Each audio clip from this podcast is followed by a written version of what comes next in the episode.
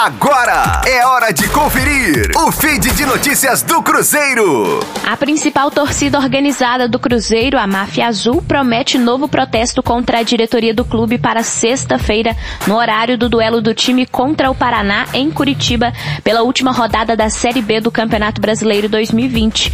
Nas redes sociais há a convocação dos torcedores cruzeirenses para protestarem em frente à sede administrativa do clube no Barro Preto. Entre as reivindicações estão as demissões de David e de Beneci Queiroz. Além disso, a torcida cobra a expulsão de 29 conselheiros investigados por conta da administração passada.